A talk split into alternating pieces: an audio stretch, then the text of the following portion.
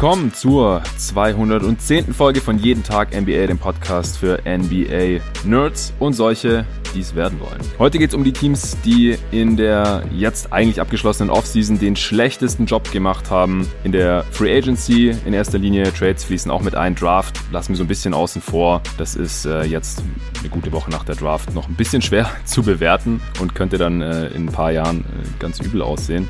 Aber wir können auf jeden Fall bewerten, was die Teams bezüglich der NBA-Spieler, die wir schon kennen, hier so veranstaltet haben. Und dafür habe ich mir den Julian Lage von GoToGuys.de reingeholt. Hey Julian. Hallo Jonathan. Er freut mich, dass du mal wieder am Start ist. Wir haben gerade festgestellt, dass wir schon seit März keinen Podcast mehr zusammen aufgenommen haben. Aber wir haben vor über einem Jahr, damals war das ja wahrscheinlich direkt im Juli, schon einen ganz ähnlichen Pod aufgenommen. Also es werden zwei wieder, einen zu den schlechtesten Off-Seasons und einen zu den besten Off-Seasons. Und wir fangen jetzt heute mit den schlechtesten an. Das haben wir damals schon gemacht, denn du interessierst dich auch sehr stark für Teambuilding, für Cap Management und äh, Salary Cap, äh, CBA, alles was dazugehört. Und deswegen deswegen bist du dafür der perfekte Podcast-Gast hier heute. Ich freue mich schon, bevor wir gleich über die schlechtesten Management-Jobs hier sprechen. Wir haben uns jeder drei Teams überlegt und dann noch ein paar ja, Backup-Pläne oder Honorable Mentions, über die wir diskutieren werden sprechen wir noch ein bisschen über allgemeine Beobachtungen, die wir jetzt hier in der Offseason gemacht haben. Denn es ist ja schon eine besondere Offseason. Jetzt nicht nur der Zeitpunkt, sondern es waren jetzt ein paar Sachen ein bisschen anders als in den letzten Jahren oder als wir das so gewöhnt sind, oder? Ja, ich finde auch, man hat so ein bisschen den Eindruck, dass mehr Chaos war, dass die GMs oder das Management allgemein nicht so durchdacht war, vielleicht in vielen Fällen. Und das, denke ich, hat erstmal dazu geführt auch, dass viele Teams eher bereit waren, Risiken einzugehen aus vielleicht nicht ganz nachvollziehbaren Gründen, weil wenn man nicht weiß, was Sache ist, kann man auch einfach mal beschließen, ich mache mal nichts. Aber mhm. äh, stattdessen teure Verträge in einer Situation rausgegeben, wo es vielleicht sich nicht unbedingt anbieten müsste, unprotected Picks oder sehr viele verschiedene zukünftige Picks äh, rausgegeben, auch mhm. bei Teams, die jetzt nicht unbedingt Contender sind und so weiter. Ähm, und das ist, finde ich, ein ganz deutlicher Kontrast dazu, dass vor, würde man sagen, so vor zwei, drei Jahren müsste es gewesen sein, dass da irgendwie ein Jahr lang bestenfalls so späte Firsts von Contendern äh, getradet wurden und sonst quasi nichts. Und das finde ich schon eine ganz interessante Entwicklung, dass jetzt alle möglichen Teams wieder recht großzügig mit ihren äh, Draftpicks um sich werfen. Ja, das hat ja letztes Jahr schon ein bisschen angefangen, als die Lakers da alles, was nicht nied- und nagelfest war, in die Waagschale geworfen haben im Trade für Anthony Davis. Aber das war halt Anthony Davis. Da kann man das schon immer machen und vor allem, wenn man die Lakers ist und schon LeBron James im Team hat. Und äh, dieses Jahr, du spielst bestimmt unter anderem halt jetzt auf den Drew Holiday Trade an. Äh, da haben die Bucks es halt gemacht, um irgendwie Janis positiv zu stimmen, dass er vielleicht doch schon vorzeitig verlängert oder halt im Sommer dann da bleibt. Und äh, halt für einen Spieler wie Drew Holiday ist es halt schon sehr, sehr risikoreich. Allgemein finde ich, war die Offseason ziemlich von Janis äh, vielleicht anstehender Free Agency geprägt. Also vor allem dafür, dass es halt überhaupt noch nicht sicher ist, was er machen wird. Man kann es nur erraten. Äh, vielleicht hat der eine oder andere ein bisschen Intel, gerade die Heat zum Beispiel, der jetzt mit Bam Adebayos Agent verhandelt haben, der halt auch der Agent von Janis ist. Vielleicht äh, haben die da schon irgendwas mitgekriegt gehabt. Aber gerade die Heat bis zur Bam Extension haben sich da den Cap freigehalten, sind jetzt auch noch flexibel genug mit ihren ganzen Team Options. Die äh, Mavs und Raptors haben auch geschaut, dass sie sich ihren Cap für nächsten Sommer einigermaßen so frei halten halten, dass sie halt genügend Platz für Janis schaffen könnten. Und wie gesagt, die Bucks haben natürlich auch hier jetzt so gehandelt, dass sie ihn möglichst halten können und er möglichst halt sogar schon jetzt die vorzeitige Vertragsverlängerung unterschreibt vor Saisonstart, was er bis heute, Samstagnachmittag, noch nicht getan hat. Wie, wie bewertest du das denn alles so, dass die Teams hier, also zumindest mal diese vier, alle unter, und da könnte man vielleicht sogar noch ein paar mehr mit einbeziehen, die Knicks haben ja auch noch äh, extrem viel Capspace nächsten Sommer und ein paar andere könnten vielleicht noch Capspace schaffen, dass sie hier jetzt anscheinend Janis eventuell bevorstehende Free Agency so schwer gewichten?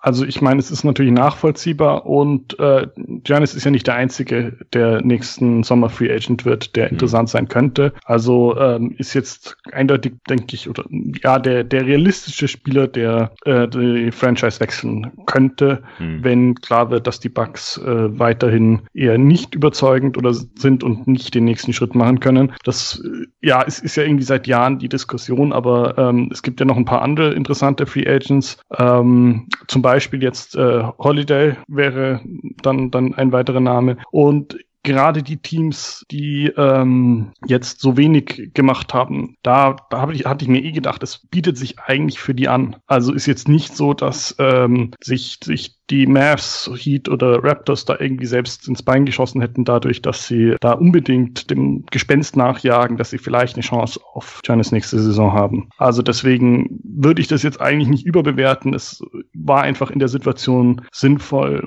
da einfach nicht jetzt für irgendeinen Rollenspieler vier Jahre mit Level Exception rauszuwerfen und dann äh, nächstes Jahr das Problem zu haben, wie wirst du den wieder los, wenn du Capspace brauchst und wenn es bloß irgendwie für ein paar interessante andere Signings ist. Ja, Yeah. Genau. Also es, es können tatsächlich noch ein, eine Reihe anderer Spieler Free Agent werden, die aber halt entweder schon älter sind oder man weiß halt nicht, ob sie ihre Spieleroption ziehen oder nicht. Das hängt natürlich dann auch davon ab, wie das im jeweiligen Team dieses Jahr läuft oder die halt schon irgendwelche Fragezeichen mitbringen. Also LeBron James könnte zum Beispiel aus seinem Vertrag aussteigen, aber dass er die Lakers verlässt, äh, scheint halt Stand heute ziemlich unwahrscheinlich. Kawhi Leonard und Paul George haben ihre Verträge ja so jeweils strukturiert, dass sie gleichzeitig Free Agent werden können, schon nächsten Sommer, wenn es bei den Clippers nicht so läuft. Dann äh, gibt's halt noch eine ganze Reihe an Spielern, die schon eher auf dem absteigenden Ast sind oder halt gerade noch irgendwelche Verletzungs, ja, mitbringen oder Depot wird Free Agent. Rudy Gobert zum Beispiel, True Holiday hast du gerade schon angesprochen, der könnte aus seinem Vertrag aussteigen. Äh, DeMar DeRozan,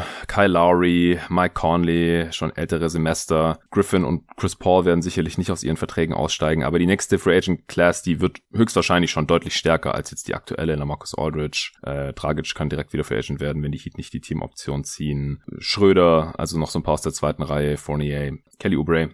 Äh, ich denke halt, man muss da jetzt wirklich teilweise noch abwarten, weil wenn Janis halt im Endeffekt bei den Bucks bleibt, dann sieht die Offseason dieses Jahr halt schon viel besser aus, als wenn er geht. Dann sieht es halt richtig scheiße aus im Nachhinein. Also das ist so ein bisschen TBD, to be determined. Aber das war schon interessant hier zu sehen, wie stark sich da manche Teams schon äh, drauf einstellen. Allgemein ist jetzt nicht so super viel passiert in der Offseason. Es gab jetzt keine Verschiebungen im Machtgefüge in der Liga. Es gab keinen Kawhi Leonard, der das Team gewechselt hat oder Paul George, der getradet wurde oder Anthony Davis. Diese ganzen Superstars letzten Sommers, das ist alles dieses Jahr nicht passiert. Es gab auch nur wenig Teams, die großartig Cap Space haben, denn bei so einer Free Agency Klasse, da machen halt auch nur die wenigsten Teams dann Platz unterm Salary Cap. Also ein paar hatten dann halt wahrscheinlich mehr oder weniger zufällig Cap Space, äh, weil sich halt so ergeben hat und haben den dann jetzt auch genutzt genutzt. Äh, vier Teams im Prinzip konnten äh, mit Capspace agieren. Die Hawks äh, haben ja dann auch ordentlich eingekauft mit Gallinari, Bogdanovic, äh, Chris Dunn, Rondo und Co. Und äh, die Hornets, die haben das hauptsächlich jetzt für Hayward ausgegeben und auch mehr als sie hatten und müssen jetzt noch gucken. Oder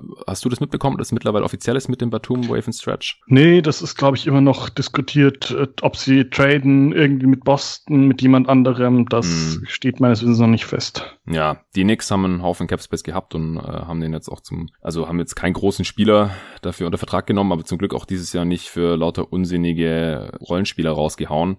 Und die Pistons, die hatten Cap Space und haben da auch mehr ausgegeben, als sie hatten. Und über die werden wir gleich garantiert noch sprechen. Das ist sicherlich kein Spoiler. Aber allgemein war sehr viel weniger Geld im Umlauf auch. Also ich habe mal gesehen von einem Tweet von Bobby Marks, da war das ungefähr halb so viel Geld, das jetzt in der Offseason ausgegeben wurde im Vergleich zu letztem Jahr ich glaube, so ungefähr eine gute halbe Milliarde und letztes Jahr war das deutlich über eine Milliarde insgesamt an Gehältern in den neuen Verträgen. Ja, es ist auch einfach logisch, nachdem die meisten Free Agents halt doch eher so bestenfalls äh, Rollenspieler, vielleicht fünfter Starter oder sowas auf dem Level ungefähr waren. Also vor allem Team gewechselt haben nur sehr wenige, die ja. wirklich auf, auf gutem Starter-Level sind. Also eigentlich in erster Linie würde ich mal sagen, die besten könnten äh, Gallinari und Bogdanovic sein. Also die als Free Agents nicht per Trade gewechselt haben. Ja. ja. Der Rest waren dann gefühlt irgendwelche mittelmäßigen Bigs, die, das ist auch noch irgendwie ein sehr interessanter Punkt für diese Offseason, die teilweise sehr viel Geld bekommen haben. Dafür, dass sie eigentlich kaum mehr bieten als andere, die fürs Minimum irgendwo unterschrieben haben. Ja, vom Impact her könnte man überlegen, wer da jetzt äh, am wertvollsten ist. Ibaka, Gallinari, Bogdanovic, äh, Jeremy Grant.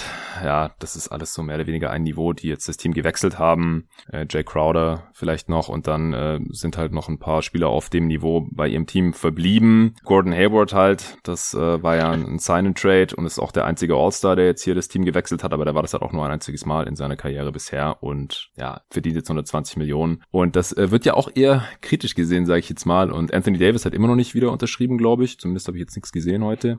Äh, und Brandon Ingram, das war eigentlich eher absehbar, dass der bleibt. Äh, der einzige Max-Deal jetzt bisher hier in der Free Agency, mal abgesehen von den Rookie-Deal Max Extensions, von denen es ja auch einige gab, vorzeitige Verlängerungen. Hast du noch irgendwelche allgemeinen Beobachtungen dieses Jahr?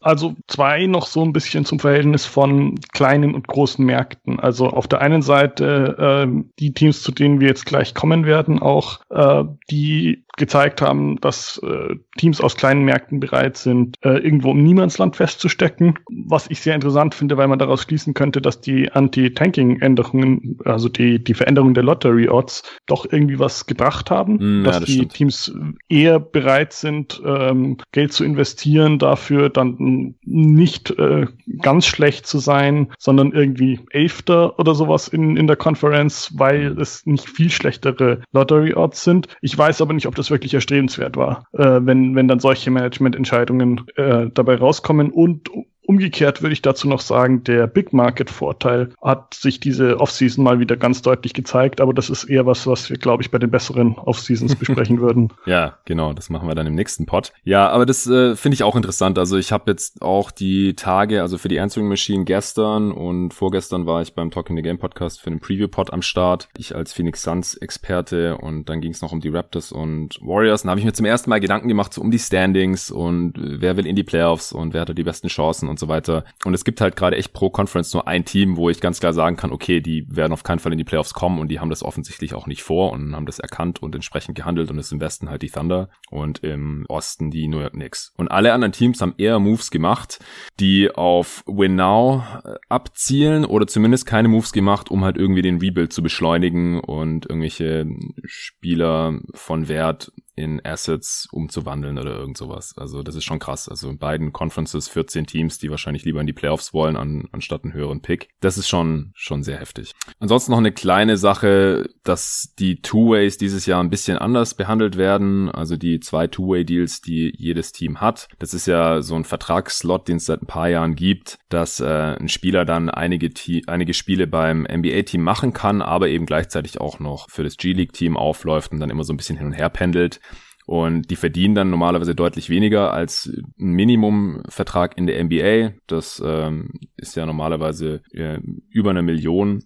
Und G-League-Spieler verdienen ja deutlich weniger und die Two-Way-Spieler dann halt irgendwo dazwischen. Das ist das Maximum, was die verdienen können, glaube ich, unter einer halben Million. Und damit es dann nicht irgendwie ausgenutzt wird, dass man halt irgendwie versucht, hier billige Rotationsspieler für unter einer halben Million zu bekommen, äh, gibt es halt diese Limits normalerweise, dass halt diese Two-Way-Spieler nur eine bestimmte Anzahl an Tagen mit dem NBA-Team verbringen können und dadurch halt auch nur eine bestimmte Anzahl an äh, Spielen machen können. Und das ist dieses Jahr ein bisschen aufgeweicht bzw. aufgehoben worden. Und deswegen haben wir jetzt halt auch den Trend gesehen, dass die Teams ihre Roster schon voll gemacht haben und jetzt aber ihren Second Round Picks keine NBA Deals anbieten, sondern tendenziell halt diese Two-Way Deals, um äh, ja, da halt ein bisschen Kohle auch zu sparen, äh, beziehungsweise die können sie dann halt trotzdem noch so viel einsetzen, wie sie wollen oder können trotzdem noch Teil des normalen NBA-Teams sein und äh, Spieler, die man in der zweiten Runde draftet, sind aber normalerweise dann halt von der Qualität her ein bisschen besser als so der durchschnittliche G-League-Spieler und das äh, gab es halt bisher auch noch nicht.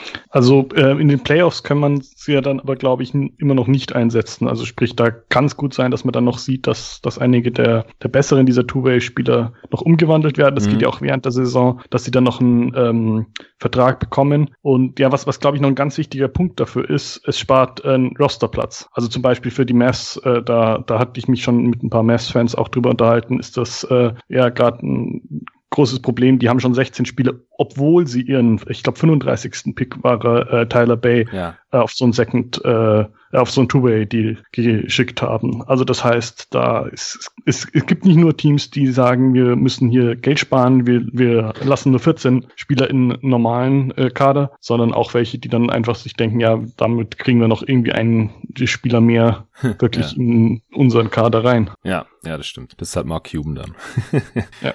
Okay, dann äh, würde ich sagen, fangen wir an mit den schlechtesten Off-Seasons. Ich würde sagen, du darfst jetzt mal deinen ersten Kandidaten raushauen und wenn es jetzt das Team ist, das ich erwarte, dann wird es da nicht viel zu diskutieren geben, aber wir erklären natürlich trotzdem, warum das eine schlechte Offseason war. Äh, jetzt wäre ich gespannt, was du erwartest, weil also ich habe fang mal mit dem schlechtesten an. Ja. Und das sind für mich die Charlotte Hornets. Okay, das ist interessant. Hau raus. Ich hätte auf Platz eins die Pistons gehabt und die hast du sicherlich auch mit drin, aber wir können auch gerne erst über die Hornets sprechen. Ja, also das waren äh, meine Plätze eins und zwei mhm. und ich habe auch überlegt, was für mich ähm, wirklich schlechter ist, welche Offseason für mich schlechter war, aber bei Detroit habe ich eher noch so irgendwie ein paar Lichtblicke äh, gesehen, während okay. bei Charlotte macht einfach für mich alles irgendwie keinen Sinn.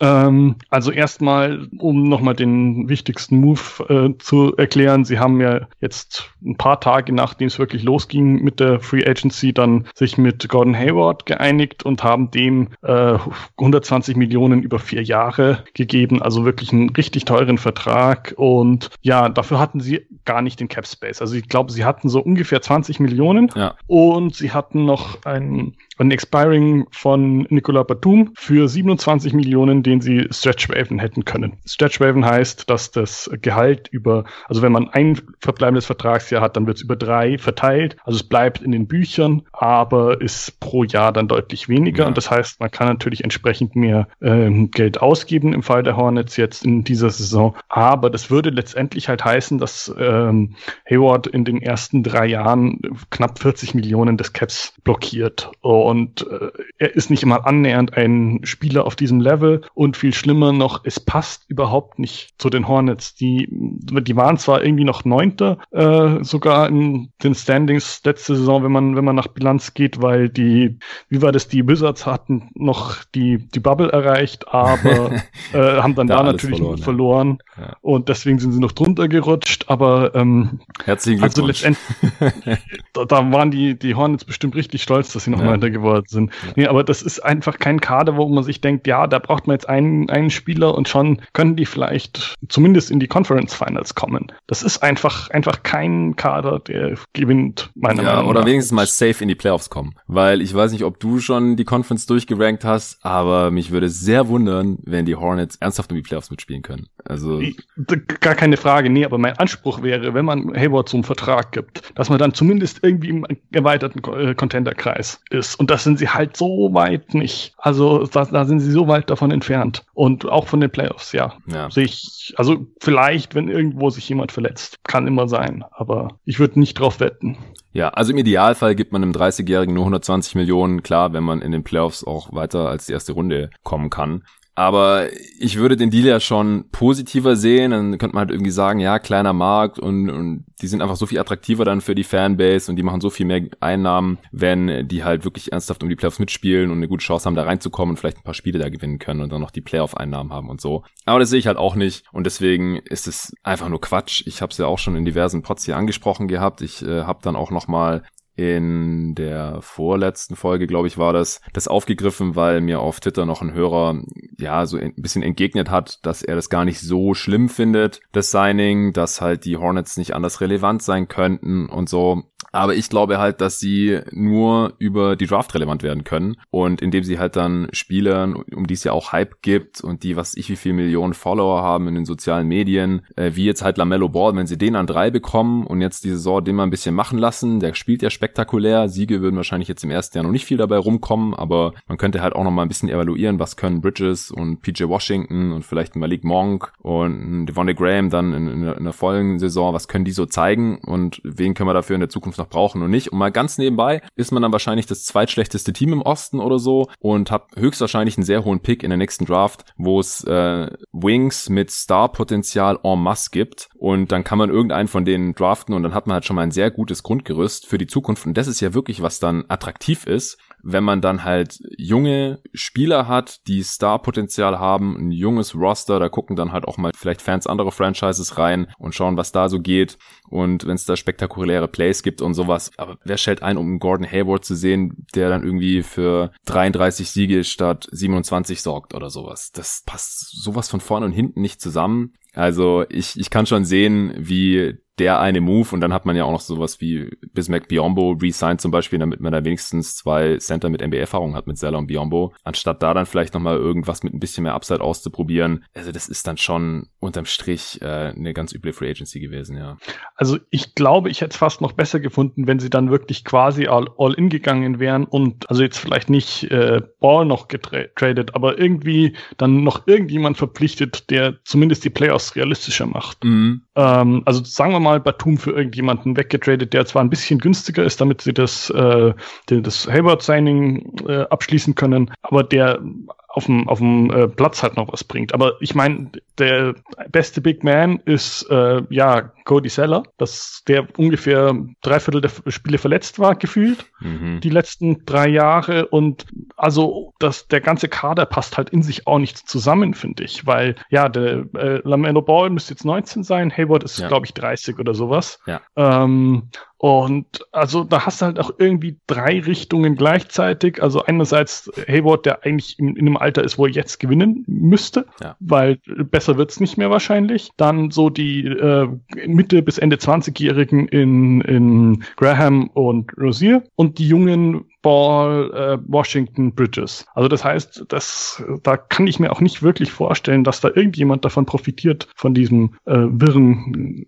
äh, ja, Durcheinander zwischen den verschiedenen äh, Timelines, die sie da eigentlich haben müssten. Ja, genau. Also ich verstehe natürlich, wenn Hayward hier seine Finanzen maximieren möchte, dann war das der beste Deal, weil Indiana und Boston wollten ihm anscheinend irgendwie 100 Millionen anbieten und dann gab es noch das Gerücht, dass die Knicks ihm 70 Millionen über drei Jahre, glaube ich, anbieten wollten. Und da hatte ich auch auf Twitter schon argumentiert mit ein, mit ein paar Knicks-Fans, die das äh, für einen smarten Move gehalten hätten, da habe ich auch gedacht, das wäre genau das gleiche in Grün gewesen. Also wenn das jetzt die Knicks gemacht hätten, nur dass die letzte Saison halt noch viel schlechter waren und noch viel weiter weg von den Playoffs eigentlich sind und jetzt hier auch keinen äh, Lamello Ball mehr draften konnten, weil sie einfach in der Lottery auf 8 gerutscht sind. Da wäre es noch viel unsinniger gewesen, finde ich, aber hier ist er halt dafür noch viel teurer. Also, und ich sehe das, ich sehe das wirklich genauso wie du. Man, man hat, also Hayward ist der einzige 30-Jährige jetzt hier in diesem Kader. Also wenn Batum jetzt wirklich rausgekauft wird, der ist 31 und Rosier und Graham sind 25 und 26. Die haben vielleicht noch ein bisschen Upside, aber sind halt auch schon ein bisschen älter, als vielleicht der eine oder andere so auf dem Schirm hat. Cody Zell und Biombo sind 28 und da weiß man einfach, da geht nicht mehr viel nach oben. Da kann man froh sein, wenn die irgendwie fit bleiben und den äh, Center Spot hier halbwegs kompetent bemannen können. Und alle anderen Spieler, die irgendwie noch relevant sind, sind 22 oder jünger. Und Hayward nimmt jetzt halt äh, Entwicklungsmöglichkeiten weg. Und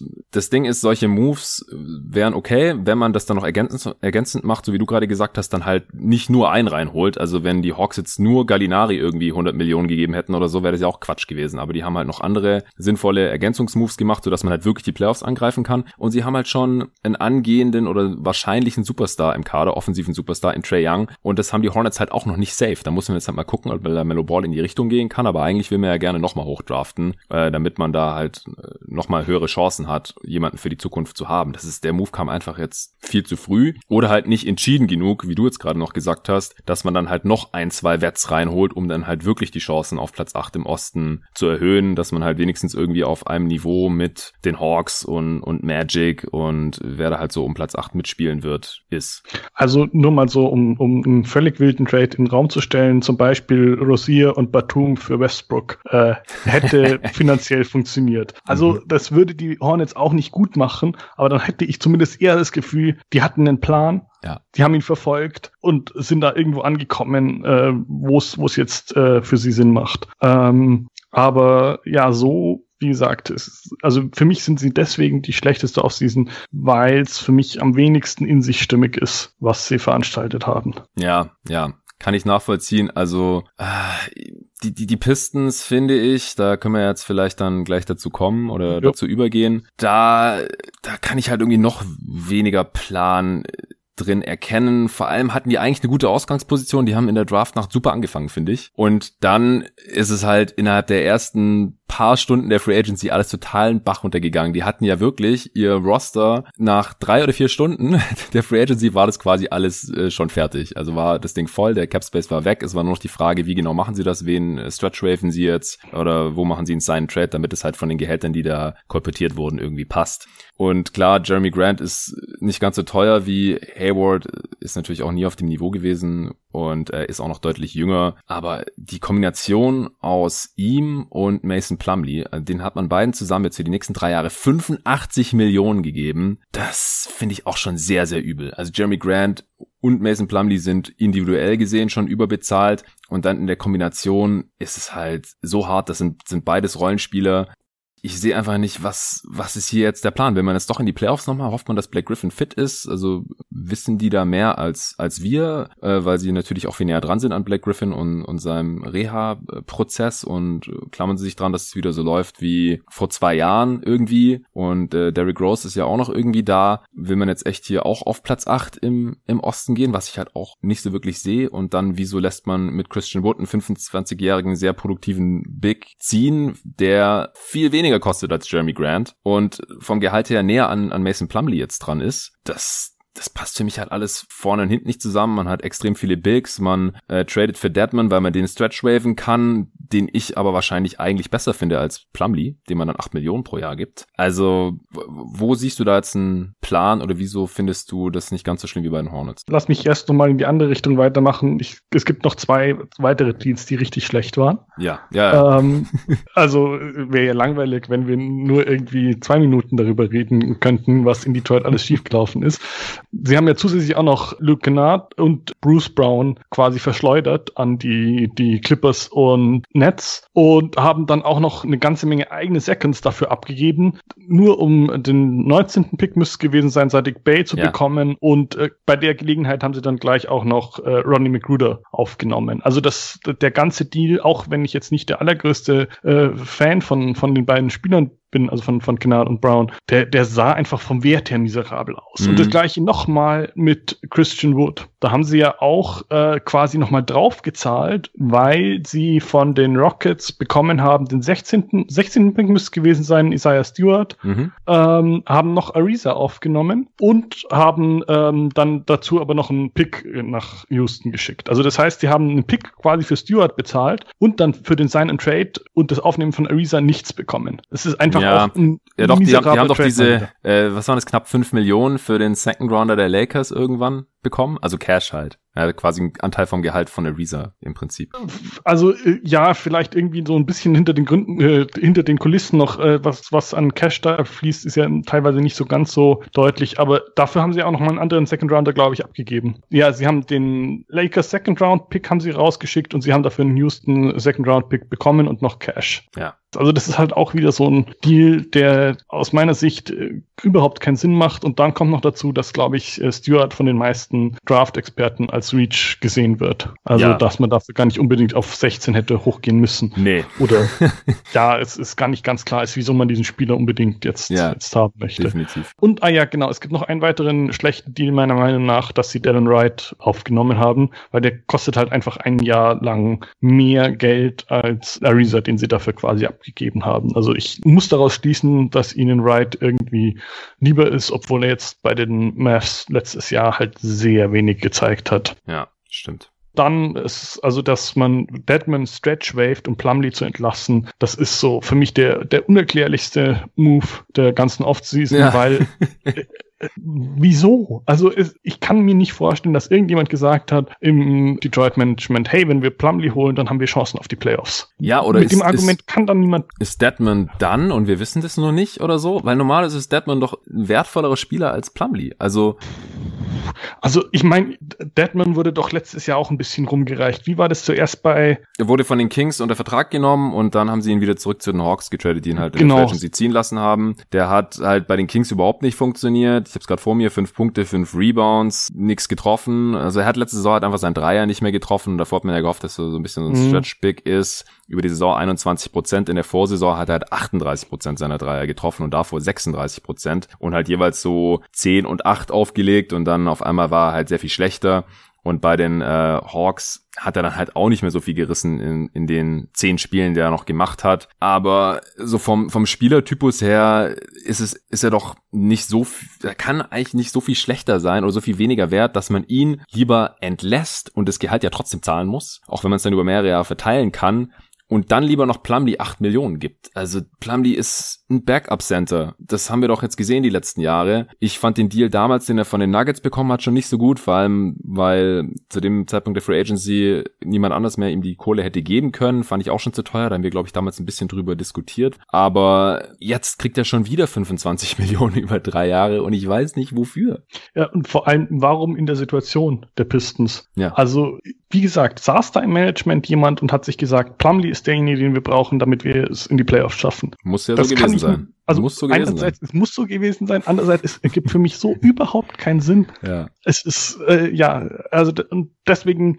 sind die Pistons meiner Meinung nach schon auch richtig schlecht. Aber du hattest ja gefragt, warum ich sie nicht als allerschlechteste Offseason äh, hatte. Ich würde halt einfach sagen, letztendlich für ein Team im Rebuild sind solche Aktionen wie dieses äh, dieser Deadman äh, Plumley Tausch quasi, der sehr viel Geld kostet und sportlich quasi nichts äh, bringt oder auch nichts viel ändert, gar nicht so dramatisch. Also ich meine, es ist ja nicht so, als würden die äh, sie in, in zwei, drei Jahren äh, wären sie dann Playoff-Team und das gestretchte Gehalt von Deadman äh, nimmt ihnen dann irgendwie die Chance, zum Contender zu werden, indem sie noch einen Rollenspieler dazu packen oder sowas. Mhm. Also denke ich mir da, es ist unerklärlich, aber nicht so folgenreich. Und den Grand Deal finde ich gar nicht so dramatisch. Also aus der Tatsache, dass die Nuggets ihm das Geld auch gezahlt hätten. Also er ist deutlich zu teuer, aber ja. ich glaube, wenn man ein Team findet, das sich denkt, ja, das ist genau der Spieler, den wir brauchen, und man nimmt noch einen schlechten Vertrag auf, dann kriegt man vielleicht sogar noch einen Pick. Das kann ich mir noch irgendwie vorstellen. Und dann hat es halt irgendwie wieder einen Sinn. Das kann ich mir bei Hayward irgendwie schon deutlich schlechter vorstellen, allein weil die meisten Teams nicht so viel äh, Trade-Masse zusammenbekommen.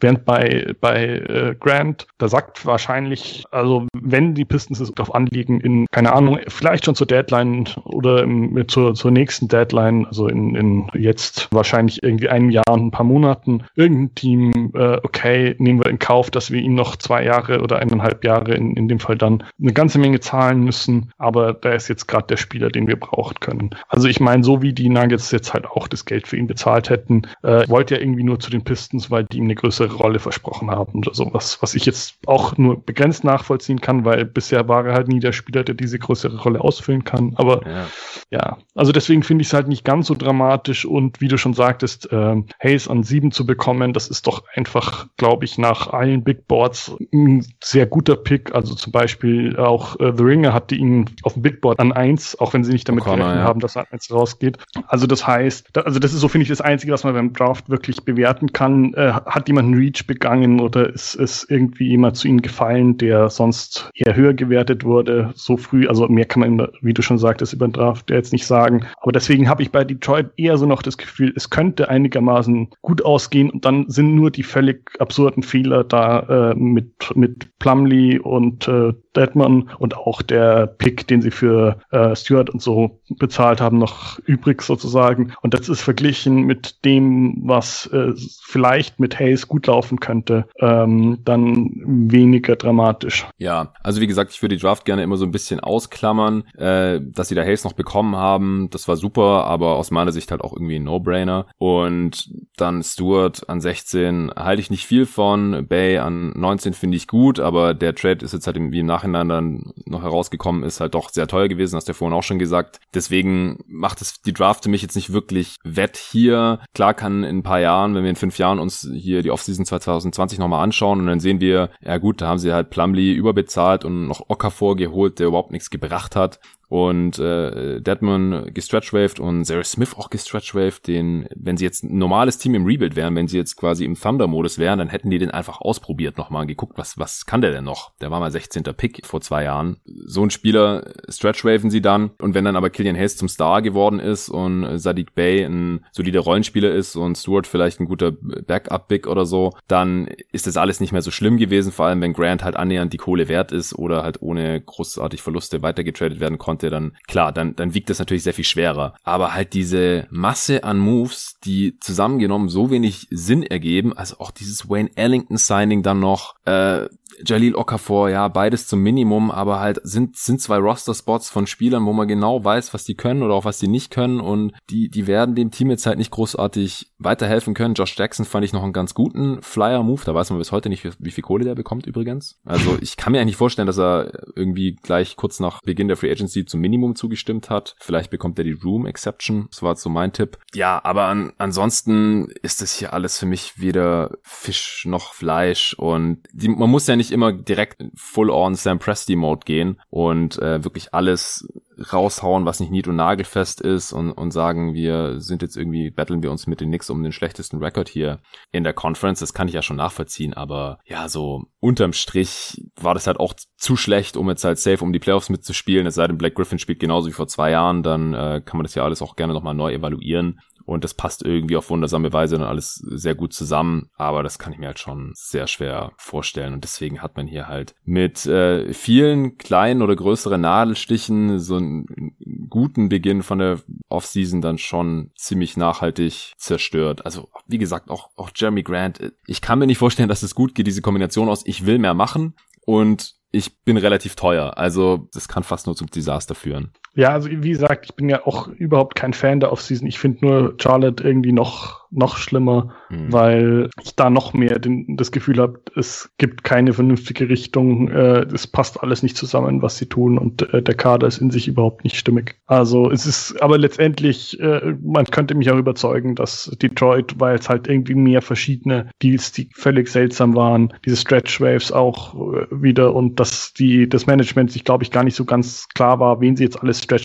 waven müssen, weil McGruder war ja auch noch mal irgendwie dafür im Gespräch und dann wieder doch nicht oder sowas. Mhm. Also man könnte mich auch gut davon überzeugen, dass äh, Detroit noch schlechter war, aber da sehe ich eher noch so ein bisschen Lichtblicke, während bei Charlotte, also ich meine, gut, die haben halt Lamello Ball an drei, aber das war mehr oder weniger wohl äh, gegeben, so wie die Draft abgelaufen ja. ist. Und es, der Rest, den sie gemacht haben, äh, hat halt irgendwie auch gar keinen Sinn ergeben. Und bei, bei Detroit gibt's dann halt immer noch, also da, das, da kann ich mir noch eher irgendwie sagen, könnte gut ausgehen. Bei Charlotte äh, sehe ich das einfach nicht. Ja, Okay, ich denke auch, das äh, liegt relativ nah beieinander, sind gänzlich unterschiedliche Off-Seasons gewesen. Äh, ich, ich denke halt dadurch, dass die Pistons schon so einen Hayward-Spieler im Kader hatten mit Griffin im Prinzip und die Hornets nicht, war der Weg bei den Hornets noch klarer vorgezeichnet, aber nachdem halt Troy Weaver bei den Pistons angeheuert hat und es am Anfang halt so aussah, okay, man tradet jetzt hier mit Bruce Brown und Luke Kennard zwei Spieler weg, die zwar noch nicht besonders alt sind, aber die er halt nicht selber gedraftet hat und dann sieht er da vielleicht nicht so die Upside und dann dann will er da lieber irgendwie Picks für haben äh, und jetzt einen First Rounder und halt selber sich so sein, sein Rebuild einleiten und ein junges Team zusammenstellen und dann ging halt doch auf einmal alles in die andere Richtung. Janan Musa hat noch reingeholt, den mal ausprobieren mit 21 noch, was geht da noch, ähm, Dumbuya mal spielen lassen und das ist jetzt halt alles in eine, in eine gänzlich andere Richtung gegangen. Was wäre denn dein dritter Kandidat? Ja, ich glaube, das äh, ist auch recht leicht zu erraten. Über die habe ich nämlich auch schon ganze Menge gemeckert, und zwar die Bugs. Mhm. Ja, ähm, finde ich interessant. Also ich habe mir beim dritten Team, da war jetzt für mich kein so ganz eindeutiger Kandidat da. Ich habe da jetzt auch noch so ein paar Kandidaten. Die Bugs, da habe ich halt ein Fragezeichen dahinter gemacht persönlich, weil wenn Janis im Endeffekt bleibt, dann war das vielleicht nicht optimal hier und auch sieht auch ein bisschen stümperhaft aus. Aber dann hat sich halt irgendwie gelohnt. Gehst du davon aus, dass er weg ist oder siehst du es trotzdem als einer der drei schlechtesten an, egal was passiert? Ähm, so ein bisschen beides. Also ich meine, die Tatsache, dass er noch nicht unterschrieben hat, heißt, glaube ich, dass sie sich nicht sicher sein konnten, als sie diese ganzen Moves gemacht haben. Also er soll jetzt, glaube ich, gerade ähm, die letzten Tage wieder in die USA zurückgeflogen sein. Mhm. Äh, vielleicht steigt er aus dem Flugzeug und unterschreibt und das war quasi schon vereinbart. Dann könnte ich mir noch irgendwie äh, sagen, ja, okay, passt so, aber es waren einfach so viele ganz offensichtliche Managementfehler dabei. Äh, also zwei, zwei richtig dicke, meiner Meinung nach. Und der Preis für Drew Holiday, den muss man ein bisschen auch von ähm, Antetokounmpo entfernt sehen, quasi, weil der letzte Pick oder ich glaube sogar die letzten beiden, wenn ich gerade richtig rechne, 2026 und 27 wären weg, nachdem äh, seine Extension ausläuft. Ja. Das heißt, äh, man hat dann zwei Picks komplett ungeschützt. Also eines ist ein Swap, das andere ist ein normaler Pick, die einfach weg sind, bei denen man überhaupt keine Ahnung hat, was für ein Kader hat man dann. Ist das überhaupt irgendwie annähernd ein Playoff-Team oder ist man dann in so einer, so einer Netzsituation? Also das ist, wegen finde ich einfach den äh, Trade für Holiday grauenvoll schlecht. Also äh, der, äh, als Spieler ist Holiday gut, aber das Risiko ist so unglaublich hoch. Also ich glaube, das ist der riskanteste Trade, den ich mitbekommen habe, seit ich äh, die NBA irgendwie enger verfolge in den letzten über zehn Jahren. Ja, andererseits geht's halt auch um den äh, Back-to-Back MVP und Defensive Player of the Year und wenn er jetzt unterschreibt, dann sind das halt alles Picks bis 2026, also der 26er Swap, da wäre er ja dann noch im, im Kader, selbst wenn er danach irgendwie weg sein sollte und wenn er nicht getradet wird, weil ist ja dann eine Fünfjahresverlängerung ab nächsten Sommer, von 21 bis 26. Ja, aber das wäre dann eine Player-Option, oder nicht? Ja, genau. Also wenn er den also Vertrag, heißt, den er unterschreibt, ausfüllt, dann wäre der wäre das erste Jahr, wo äh, es am wahrscheinlichsten ist, dass er weg ist, sage ich jetzt einfach mal, halt das, die Saison 26, 27 und dass der Pick ungeschützt ist, das ist natürlich hart. Äh, und selbst wenn er bleibt, das hatte ich hier im Pod auch schon mal gesagt, dann ist er da halt auch schon 32 und wer weiß, wie gut er ist, noch ist mit 32. Ja, selbst wenn er jetzt die ganze Zeit dann bleibt, äh, nach der Vertrags Verlängerung. Aber wenn er halt bleibt, dann könnten diese Picks halt sich alle irgendwo zwischen 25 und 30 befinden. Und Darf ich noch mal ganz kurz, ja. also gehen wir jetzt davon aus, er äh, unterschreibt eine Verlängerung für fünf Jahre, die startet 21, 22. Ja. Dann hat er im fünften Jahr davon ziemlich sicher eine Player Option. Ja. Und das heißt, er ist sicher nur da bis 24, 25. Das heißt, es sind eigentlich meiner Meinung nach schon zwei Picks. Es sei denn, er beschließt dann äh, 2025, 26, wie du sagtest, mit 32 Jahren jetzt äh, behält er äh, den Vertrag bei oder sowas oder unterschreibt dann nochmal eine Extension. Also es sind wirklich, selbst wenn er irgendwie zugesagt hat, halt zwei Picks Die außerhalb der Garantiezeit sind. Ja, ja, okay. Ja, können wir uns gerne drauf einigen. Also, je weiter es in der Zukunft liegt, sagen wir jetzt mal, desto riskanter wird's natürlich, denn äh, die Wahrscheinlichkeit steigt. Ich meine, selbst wenn er da bleibt oder die, die Extension unterschreibt, dann kann es ja auch sein, dass er einfach sagt, ich will getradet werden. Ja, und ein Spieler wie Janis da, äh, der wird dann halt auch getradet. Ähm, aber klar, je weiter in der Zukunft, desto höher ist die Wahrscheinlichkeit, dass die Picks gut sind, weil entweder Janis weg ist oder er alt ist oder die Bugs irgendwas verkackt haben und deswegen nicht mehr so gut sein können äh, whatever. Aber das Ding ist halt, die Picks könnten wenn es gut läuft, halt dann auch gar nicht so gut sein. Und wenn er bleibt jetzt, dann könnte es halt auch locker wert gewesen sein. Siehst du das Szenario auch und hältst du das nur für unrealistisch oder? Also, ich glaube, die Bugs haben sich in jedem Fall verschlechtert. Also zumindest in der Regular Season vielleicht, weil Bledsoe halt die letzten Jahre in den Playoffs immer äh, nicht so gut aussah, für die Playoffs leicht verbessert. Aber äh, sie haben sich ja bei den ganzen Trades, äh, weil es halt so schlecht äh, organisiert war, auch noch eine ganze Menge Tiefe gekostet. Ähm, also dass zum Beispiel George Hill mit weggetradet werden musste im äh, Trade für Drew Holiday, ist für mich auch ja ein eindeutiger Fehler, dass der halt zustande gekommen ist, weil sie unbedingt noch Bogdanovic äh, holen wollten. Ähm, und jetzt muss, haben sie dann halt irgendwie einen Kader, wo hinter den, den äh, drei besten Spielern meiner Meinung nach nicht mehr, also dann vier besten Spielern, Entschuldigung. Also jetzt Holiday, Middleton, Antetokounmpo und Lopez. Äh, Lopez. Hm. Und dann kommt halt irgendwie quasi, ja, so quasi Replace Replacement-Level-Spieler, würde ich sagen. Ähm, und für die haben sie teilweise auch noch viel Geld ausgegeben und das ist, ist, deswegen würde ich jetzt aber allgemein diesen Kader halt für nicht, zumindest nicht signifikant besser halten als letztes Jahr. Ja, ich glaube halt in den Playoffs äh, ist das Talent in der Spitze wichtiger und da halte ich Holiday halt schon für ein massives Upgrade über Bledsoe. Also er ist nicht bedeutend besser als Shooter, aber er kann halt schon sehr viel mehr machen off the dribble. Ich halte ihn defensiv auch für ein Upgrade, äh, zumindest was die Team-Defense angeht. On-Ball nehmen sich da nicht allzu viel, da hat vielleicht Platz so leichte Vorteile. Und äh, ja, Holiday ist halt zumindest mal, ist einfach ein, der hat zwar jetzt auch nicht die riesige Playoff-Erfahrung oder die Sample-Size ist da nicht besonders groß,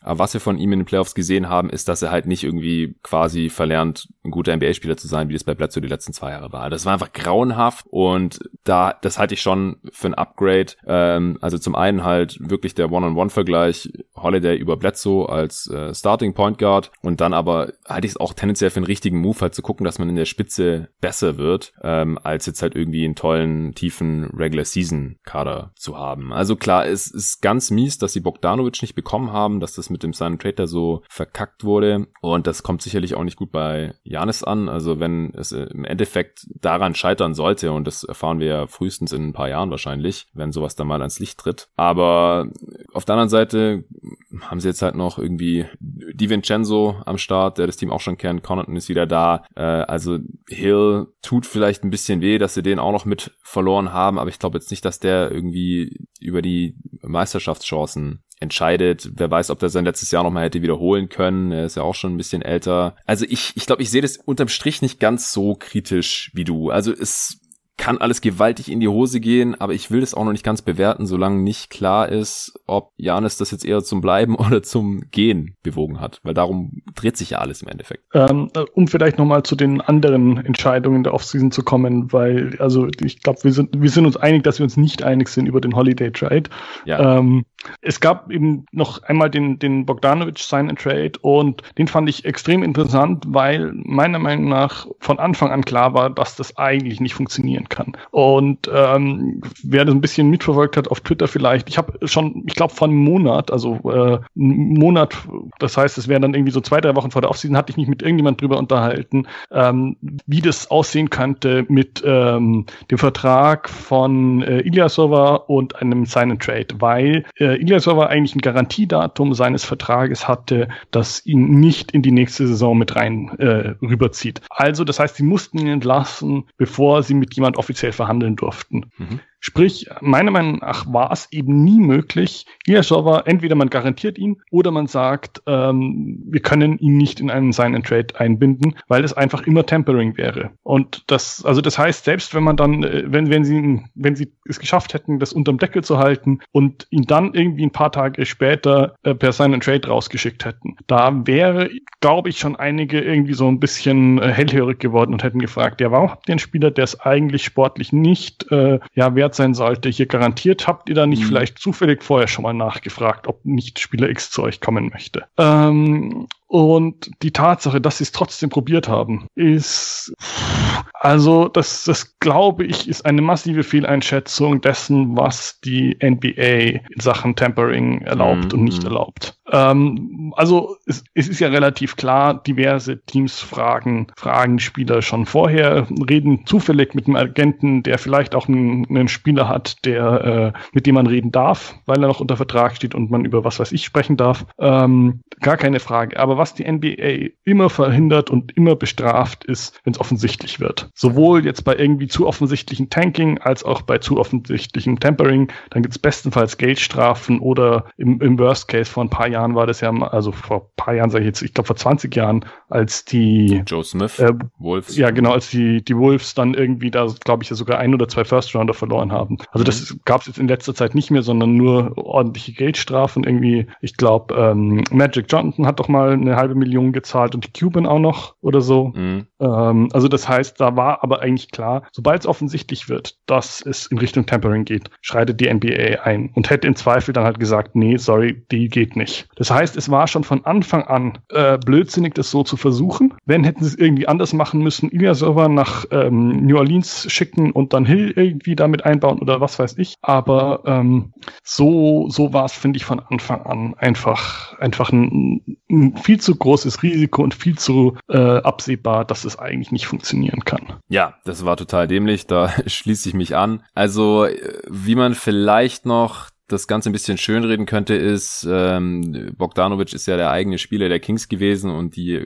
hätten sich natürlich schon vorher mal drüber unterhalten können, so was seine Gehaltsvorstellungen sind und dann hätten die halt theoretisch in die Trade-Verhandlungen mit Milwaukee einsteigen können und sagen können, hey, äh, das sind seine Gehaltsvorstellungen, das wissen wir und wenn wir den dann per Sign Trade äh, zu euch schicken und der seine Kohle bekommt, dann äh, sollte das schon passen. So und dann dafür müsst ihr halt Ilyasova garantieren. Ich glaube, ganz so funktioniert das auch nicht, weil man darf auch eigenen, mit eigenen Spielern nur begrenzt reden mit eigenen Spielern, die Free Agent werden. Weil ja quasi, es geht nicht nur darum, den, den, das Team selbst zu schützen, sondern dass wirklich alle Beteiligten, also alle, die Interesse an dem Spieler haben könnten, die gleichen ja. Bedingungen haben. Ja, ja. Also das, das wäre ja auch wahrscheinlich. Klar. Dass, dass der Deal deswegen durchgefallen ist, ist ja auch klar, weil die Kings hatten dadurch ja gar keinen Nachteil, sondern die haben jetzt einen Nachteil dadurch, dass der Trade nicht zustande gekommen ist. Äh, der Trade äh, kam jetzt nicht zustande, damit halt die Hawks eine Chance haben und die haben sie jetzt letztendlich auch genutzt. Das ist schon klar, aber sie äh, hätten ja schon vorher irgendwann mal über eine theoretische Extension oder so sprechen können mit ja, Bogdanovic ja, okay. und dadurch halt irgendwie schon eine Ahnung gehabt haben können, was ausreicht, um äh, ihn in so einen Sign Trade einzubinden oder so. Aber klar, letztendlich äh, total stümperhaft, dass das dann halt auch schon herauskommt und Vosch das schon alles tweetet, äh, tagelang, bevor das überhaupt annähernd äh, legal ist. Also da haben sie sich wirklich ins eigene Fleisch geschnitten.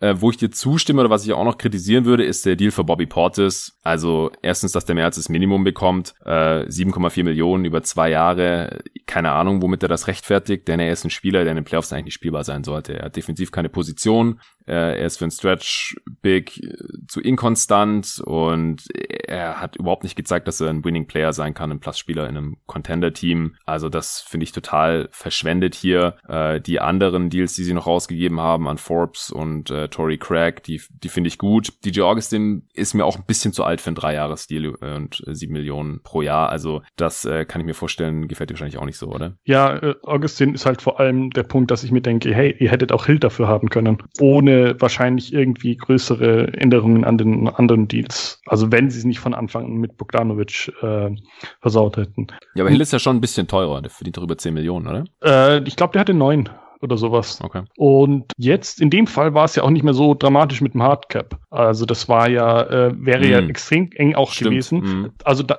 das haben, hat dann niemand mehr sich so ganz genau angeschaut, glaube ich, weil ja dann klar wurde, dass der Bogdanovic äh, seinen Trade gar nicht durchgeht.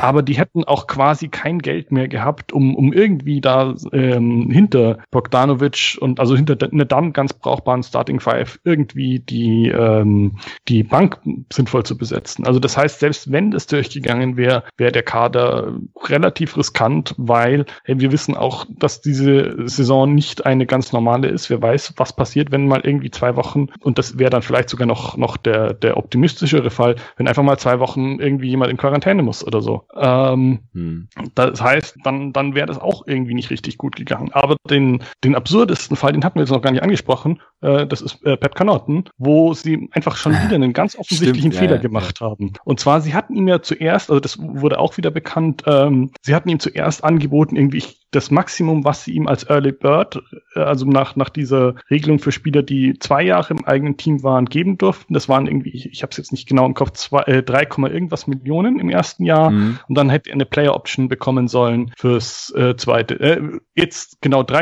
irgendwas waren es ursprünglich und jetzt sind es irgendwie sogar 4,9. Das heißt, das erste wären, glaube ich, gar nicht die, ähm, die maximale Summe gewesen. Ähm, jetzt gibt's aber in diesen Early Bird Rights eine zusätzliche Klausel irgendwie, dass diese Player Option, die er im zweiten Jahr hätte bekommen sollen, nicht geht. Ähm, also da, da sehe ich ehrlich gesagt wenig Sinn darin, aber aus irgendeinem Grund hat äh, die äh, NBA und die Spielergewerkschaft das da irgendwann mal reingeschrieben, haben aber die Bugs nicht gemerkt. Das hat dann irgendjemand auf Twitter kurz nachdem dieser Deal äh, bekannt wurde äh, rausgefunden, hat dann darauf verwiesen, hey, sorry, aber der Connaughton-Deal, er äh, reported ist, der funktioniert so einfach nicht. Und dann Geil. mussten sie wohl zum Spieler zurückgehen und sagen, hey, sorry, wir können dich nicht so signen, sonst müssten wir die ähm, Mid-Level dafür anbrechen. Deswegen kriegst du jetzt äh, quasi nochmal fast doppelt so viel garantiertes Gehalt. Und ja, Connaughton, ich würde sagen, vielleicht ein bisschen mehr als das Minimum hätte er bekommen sollen, aber jetzt nicht drei Jahre garantiert und fast 15 Millionen. Nee, mehr, mehr als 15 Millionen sind es mhm. ja sogar. Äh, fast, fast 16 Millionen. Ähm, also, das,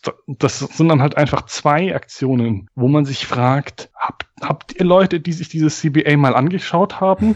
äh, also, sorry, aber wenn das, also irgendjemand auf Twitter, äh, also ich, ich glaube, das war auch gar, kein, gar nicht einer der, der Profis quasi, sondern hat auch irgendjemand, der das mehr so aus Interesse äh, verfolgt, der dann gemerkt hatte, Moment, nee, klappt nicht. Und dass es mit Bogdanovic klappt, das nicht klappen kann oder dass seine Trade mit ihr äh, schon irgendwie seltsam aussieht, äh, das hatte ich wirklich schon Wochen vorher gesagt. Und mhm. äh, ich möchte jetzt nicht damit meine eigene äh, äh, meine eigene Vorhersage in den Himmel loben, sondern sagen, wenn ich das merke, dann sollte das Management eines, also das professionelle Management eines Basketballteams mit einem Jahresumsatz von ich weiß nicht wie viel Millionen, sollte das eigentlich auch hinbekommen. Ja. Aber pff, Also deswegen allein wegen dieser ganz, ganz massiven Fehler, wo man auch nichts schönreden kann, weil es halt einfach offensichtlich schlechtes Management war, ähm, sind die Bugs für mich ganz klar hier die Nummer drei auf den Flop-Off-Seasons. Und für mich ist danach dann die große Lücke.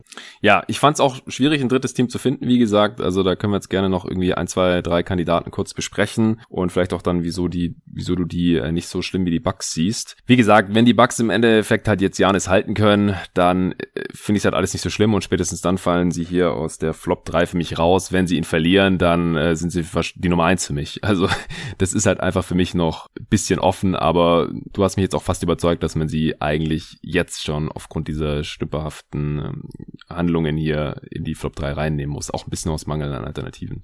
Ja, und wenn man es so sieht, finde ich, muss man auch überlegen, das Management kann es nicht wirklich wissen, glaube ich. Also vielleicht hat er ihnen gesagt, okay, wenn ihr Holiday kriegt, dann setze ich meine Unterschrift drunter unter den Vertrag, unter die Verlängerung. Aber wenn das quasi auf so einem, okay, wahrscheinlich haben wir eine 80 Prozent oder 60 Prozent Chance, wenn wir jetzt die richtigen Moves machen oder sowas, dann war es halt auch, dann, dann kann man es nicht nur von etwas, was abhängig machen, wie schlecht die Offseason war, was letztendlich nicht in der Macht der Bugs wirklich liegt. Ja, also ich dachte eigentlich, dass es nach dem Holiday und Bogdanovic Trade jeweils, dass es da eigentlich safe war. Also da war ich mir relativ sicher, dass, ähm, also erstens mal, weil die Bugs dadurch halt aus meiner Sicht eindeutig besser geworden sind und zweitens aufgrund des Risikos im Holiday Deal habe ich gedacht, also das machen die doch nur, wenn die wissen, dass Janis jetzt unterschreiben wird, wenn er da irgendwas gesagt hat. Der hatte ja noch drei Tage oder so vorher in einem Interview in Schweden gesagt, ja, ich würde voll gern bei den Bucks bleiben, meine restliche Karriere, aber dafür müssen sie jetzt halt die richtigen Moves machen, so ungefähr. Und dann machen sie diese krassen Moves und es sah für mich halt einfach so eindeutig danach aus, dass die gesprochen hatten und dass sie jetzt halt dann selbstbewusst diese Moves machen, weil sie wissen, dann bleibt er. Und dann haben sie aber halt diese Bogdanovic-Geschichte so verkackt, dass ich danach halt schon erste Zweifel hatte und dann noch die Connaughton-Geschichte und alles, was wir jetzt besprochen haben. Ich meine, im Endeffekt evaluieren das halt die NBA-Profis an sich dann doch wieder ganz anders. Also die kennen sich auch nicht nicht aus mit dem Salary Cap in aller Regel. Die haben jetzt auch nicht unbedingt jeden potenziellen Free Agent gescoutet. Die haben halt ihre Buddies und irgendwelche Spieler, gegen die sie gespielt haben, haben da ihre Erfahrungen gesammelt und die evaluieren halt die Spieler und die Additionen und Trades und so oftmals ganz, ganz anders und im Endeffekt kommt halt alles drauf an, wie findet Janis das jetzt und reicht ihm das, um jetzt halt hier äh, den Deal zu machen äh, denn, denn das ist ja das, worum es ihm geht. Also um die Kohle geht's ihm nicht. Wenn er jetzt einfach nur Safety, was sind das, 250 Millionen haben wollen würde, dann würde er das einfach machen. Und dann kann er hinterher immer noch getradet werden. Aber darum scheint es ihm halt nicht wirklich zu gehen. Und deswegen ja, habe ich da mittlerweile auch ein bisschen meine Zweifel bekommen. Und ja, wenn sie halt dann im Endeffekt ihn verlieren und ohne First Runner dastehen für eine sehr lange Zeit, dann ist es eine absolute Katastrophe gewesen. Also dann werden wir uns noch lange über die Offseason 2020 der Milwaukee Bucks unterhalten. Ja, ja. Okay, also ich äh, schmeiß mal noch ein paar Kandidaten in den Raum, die äh, jetzt ja entweder ein bisschen Pech hatten oder hier irgendwie falsch priorisiert haben, Moves gemacht haben, die ich nicht nachvollziehen kann äh, oder einerseits sehr gute Moves hatten und dann auf der anderen Seite aber fragwürdige, fragwürdige Deals gemacht haben. Äh, wie siehst du denn die Offseason der Pelicans? Also wenn du den Holiday Deal so abfeierst für sie, dann können sie für dich ja hier kein Kandidat gewesen sein. Aber ich finde halt den Steven Adams Deal auf der anderen Seite extrem mies und bin ein bisschen enttäuscht davon, wie sie jetzt hier dieses Roster aufgebaut haben, um äh, Zion Williams, äh, Williamson. Und ich weiß nicht, für mich ist, ist dieser Adams-Deal extrem teuer gewesen. Äh, Trade und Extend äh, noch obendrauf. Ich habe mich auch im vorletzten Pod ein bisschen schon mit Nico unter, drüber unterhalten, als es eben herausgekommen war, dass er jetzt noch 35 Millionen in den folgenden Saisons bekommt. Und ähm, dadurch, dass es ein Trade und Extend war, mussten sie ja dann auch seinen Trade-Kicker aktivieren oder er konnte den halt nicht waven. Dadurch verdient er jetzt fast 30 Millionen und dafür mussten sie dann noch einen Haufen Spieler äh, signen traden, damit sie überhaupt auf die Trade-Masse kommen und dadurch dann wahrscheinlich wieder mehr Picks rüberschicken schicken und dadurch wurde es dann halt so teuer, dass sie diesen äh, First Rounder, den sie von Denver für RJ Hampton bekommen haben, jetzt auch direkt nach OKC weitergetradet haben. Was hältst du von der ganzen Chose? Ähm, ich habe mir quasi wörtlich notiert, während sie, ähm, dass sie in der Top 3 meiner schlechtesten Off-Seasons gelandet wären, wenn sie nicht Milwaukee die ganzen Picks abgenommen hätten. ähm, nice. Und ich sag mal, wenn Giannis die Extension unterschreibt, dann könnte man sie zumindest äh, als vier oder fünf, glaube ich, sehr gut hier aufführen. Mhm. Ähm, also ja, Adams stimme ich dir voll zu. Ich sehe auch den Fit nicht so richtig mit äh, Zion. Ähm, ja. Und ich bin jetzt auch kein Riesenfan von Ingram. Aber wahrscheinlich war es nicht zu vermeiden, ihm ja, jetzt die, die, Extension zu geben. Ich denke auch immerhin keine Player Option und keine 30% Escalators im Deal drin. Ich glaube, so diesen Standard 5 Jahres äh, Max Deal, das konnte man nicht vermeiden, äh, ohne das Verhältnis zu ihm total zu zerstören. Und ich glaube auch einfach, dass er tradebar bleiben dürfte als ehemaliger zweiter Pick und jemand, der zumindest All-Star-Stats auflegt und so. Ja, aber also jedenfalls Pelicans wären für mich auch nicht ganz weit oben, obwohl ich diesen äh, Holiday Trade halt eigentlich einen richtig guten für die Pelicans halte. Was hältst du davon, dass man Hill zu den Thunder geschickt hat und Bledsoe behält zum Beispiel? Das hätte man ja auch anders so machen können. Können mir vorstellen, dass das ähm, Anforderung der Thunder war. Weil Hill kriegt man, glaube ich, sehr gut wieder los. Ja. Da gibt es bestimmt ein Team, was zur Deadline fragt, hey, äh, wir haben hier einen Vertrag, den wir nicht mehr unbedingt brauchen können, hätten ganz gern Hill, was wollt ihr dafür? Bei Bledsoe, also ich, ich finde Bledsoe auch eigentlich einen wirklich äh, interessanten Spieler, aber die letzten Playoffs, glaube ich, haben seinen Wert halt etwas reduziert und diesen Wert, den Playoff-Wert, den wird er halt auch nicht so schnell wieder rehabilitieren, solange er nicht bei Teams spielt, die in den Playoffs sind. Und das ist jetzt halt vielleicht auch erstmal unwahrscheinlich. Ja, vor allem, ich glaube halt, dass seine Schwächen äh, noch viel stärker zutage treten werden in einem Team wie den Pelicans, die halt ein deutlich schlechteres Spacing haben als die Bucks. Also die haben auf der 5 halt keinen Brook Lopez, sondern äh, Steven Adams jetzt die nächsten drei Jahre.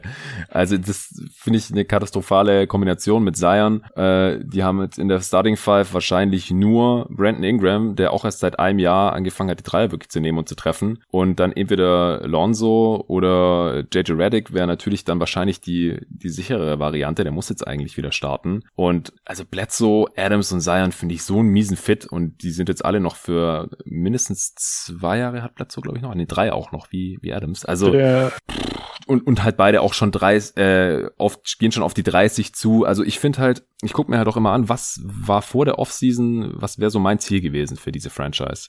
Und bei den Pistons wäre es ja eigentlich Rebuild gewesen und die sind jetzt irgendwie in so einem komischen Zwischending zwischen Rebuild und eigentlich Playoffs, deswegen total komisch. Hornets genau die gleiche Geschichte und äh, bei den Bucks natürlich äh, Contender bleiben und Janis glücklich machen und den äh, dann verlängern. Das ist auch noch nicht passiert. Und bei den Pelicans ist eigentlich die, das Team weiter, um Zion aufzubauen, um und halt das bestmögliche komplementäre Spielermaterial an seine Seite zu stellen und den jungen Kern halt weiter um ihn zu entwickeln. Ingram, äh, Lonzo Ball, wenn man in ihm die Zukunft sieht, äh, Jackson Hayes, äh, mal gucken, ob das wirklich mit Zion zusammenpasst und dann halt, wenn man wirklich weiter auf Win Now geht, wie mit den letztjährigen Moves, Moves, äh, als man sich JJ Redick reingeholt hat, der ja auch zu beidem passt, ja, der schafft Platz für die jungen Spieler und äh, ist, ist ein Spieler, der dem Team auch helfen kann, in die Playoffs zu kommen. Äh, und, und Derek Favors letztes Jahr. Und das, das sehe ich jetzt hier halt nicht so ganz, weil man hat wahrscheinlich gar kein Spacing, man hat einen extrem teuren äh, Starting Center jetzt und ich bin mir nicht mal sicher, ob der besser als Derek Favors ist, ehrlich gesagt. Also letzte Saison war Favors öfter verletzt, aber ansonsten, warum will man Adams jetzt unbedingt diese Saison das Dreifache zahlen, äh, als Favors jetzt in Utah bekommt und dann in den folgenden Saisons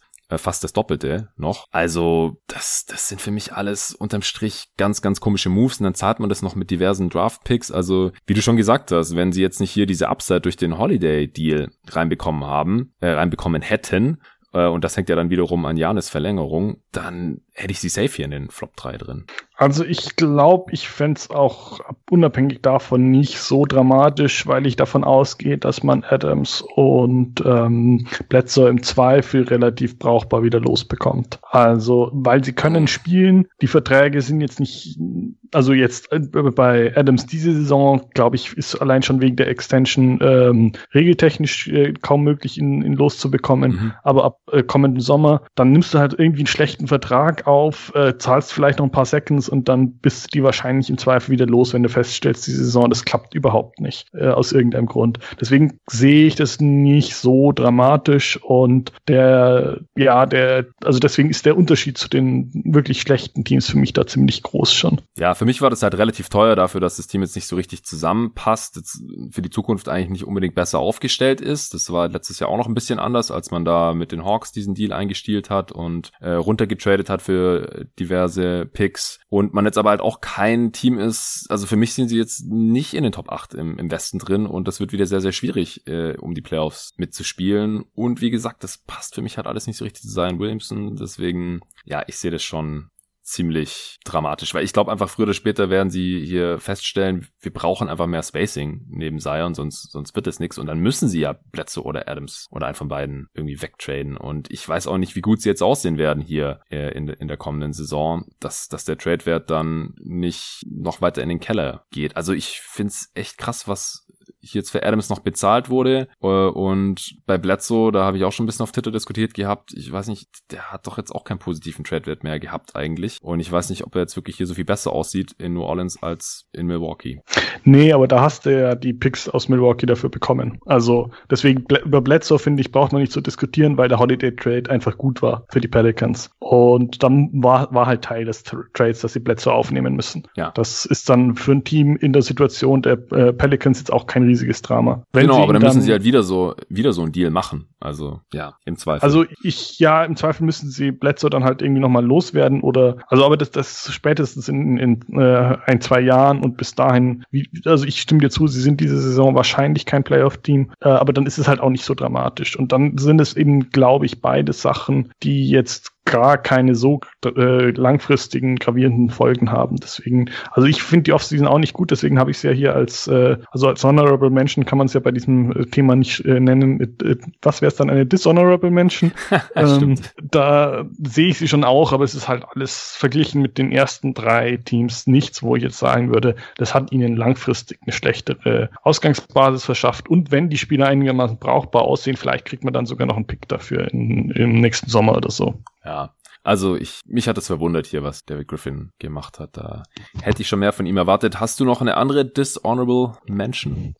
Äh, ich habe noch äh, zwei, wo ich wirklich äh, ein paar Moves gesehen habe, die mir nicht gefallen haben. Und dann äh, habe ich noch ein paar, die nur so nach der Kategorie nichts tun und deswegen bin ich nicht begeistert äh, sind. Also die nenne ich mal einfach nur kurz. Ich ja. glaube, da brauchen wir nicht so viel drüber reden. Da hatte ich die Spurs, Pacers und Bulls drin, wo ich gerne zumindest irgendwas Sinnvolles gesehen hätte. Ähm, und zwei Teams habe ich eben noch, wo ich sagen würde, äh, das hat mir jetzt nicht so richtig gefallen. Das erste sind die Jazz. Und das ist, glaube ich, eines der oder eines der wenigen Teams, wo ich jetzt so ziemlich gegen die äh, allgemeine Meinung okay, gehen ja. würde. Weil da hatte ich ein paar Stimmen mitbekommen, die sagen, hey, Favors drei Jahre Mid-Level ist doch ein guter Deal. Ähm, aber allgemein bei den Jazz habe ich so das Gefühl, also es, es, es wirkt für mich jetzt nicht so richtig stimmig, nicht so, als würde es ihnen wirklich weiterhelfen. Ähm, ich glaube auch nicht, dass die, äh, die Kombination Favors Gobert besser wird, je älter die beiden werden. Ähm, und entsprechend wahrscheinlich nicht schneller. Ähm,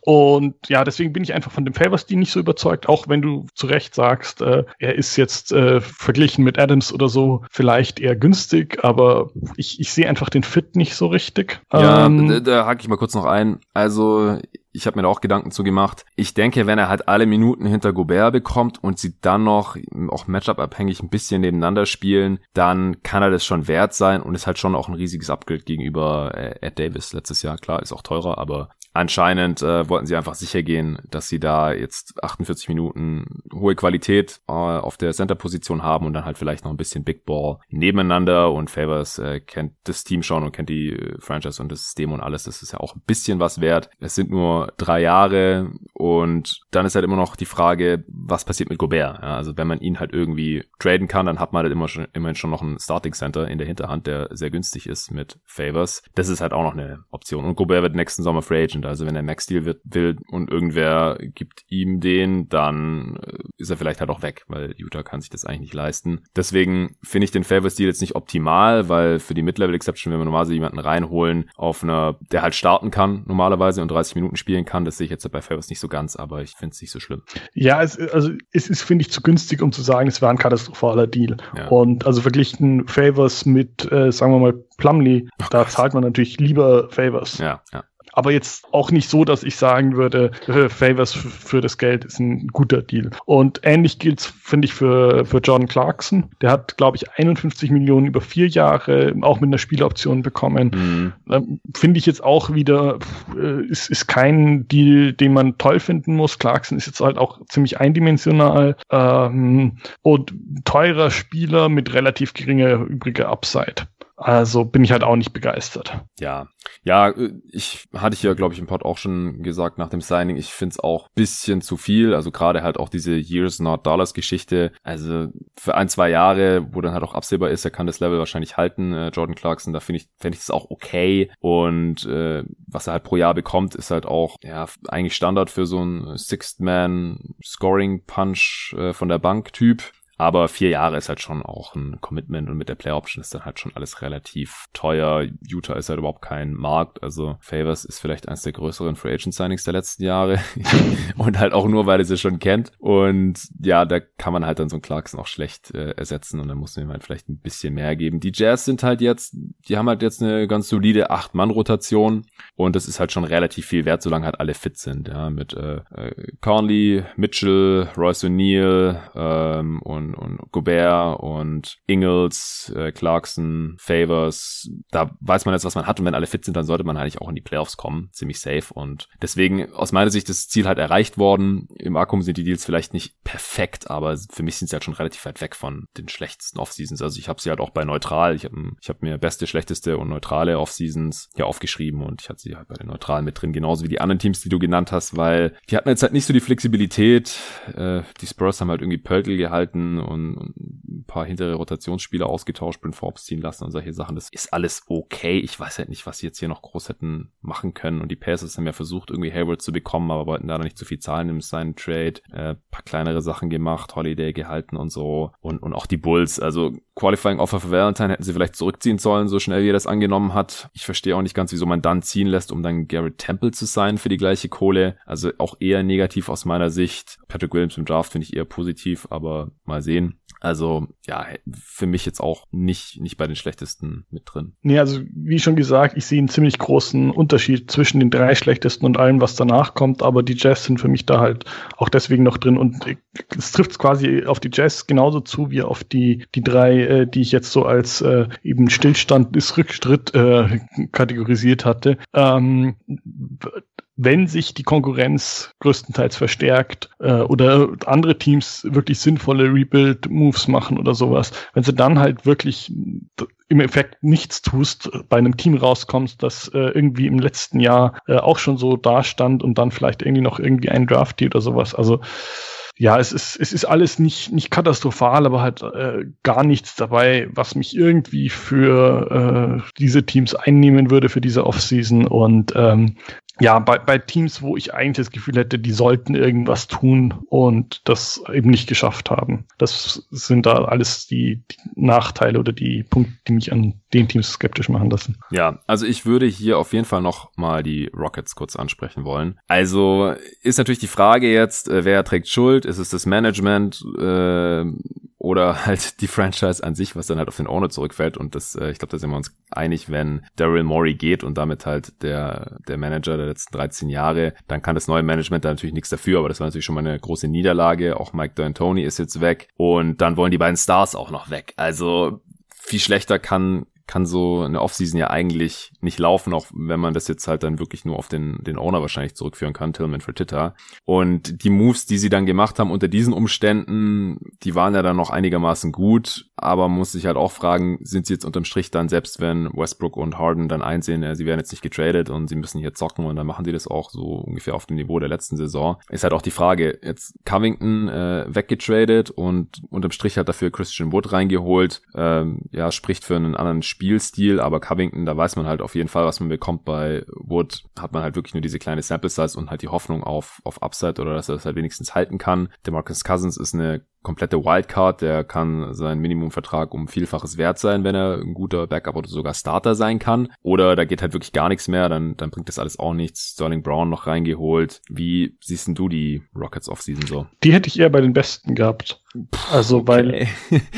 okay, also weil, nur die Moves jetzt. Nicht wie das so gelaufen ja, ist, ja. Also letztendlich ähm, hatte ich den Eindruck, dass die Zeit von Murray und D'Antoni da einfach auch abgelaufen war. Also das muss man ganz sicher dem äh, Besitzer auch irgendwie ankreiden. Ähm, da scheint ja doch einiges im Argen äh, gewesen zu sein. Aber das würde ich jetzt weder dieser Offseason noch diesem Management äh, irgendwie ankreiden wollen. Und die Moves, die sie gemacht haben, äh, fand ich eigentlich halt wirklich alle ganz brauchbar. Ja. Ich fand den, also wenn man zu dem Schluss kommt, hey, mit dem Team so gerade funktioniert's nicht, wir, wir, sind zu klein oder sowas, dann war das, also quasi der Covington für äh, Wood Trade, also über mhm. mehrere Ecken, war eigentlich, finde ich, richtig gut, weil sie auch noch einiges an Picks dabei abgestaubt haben. Ähm, also von den Blazers haben sie zwei für Covington bekommen und dann haben sie ja eben, wie gesagt, bei den Pistons äh, noch deutlich mehr bekommen für Wood als, also oder nicht für Wood, sondern im Wood seinen Trade für äh, Stewart dann praktisch, hm. als es eigentlich äh, hätte sein sollen. Deswegen fand ich das eigentlich ganz überzeugend und ja auch die, die Signings, also Brown, Cousins, ähm, da kann man nicht viel falsch machen und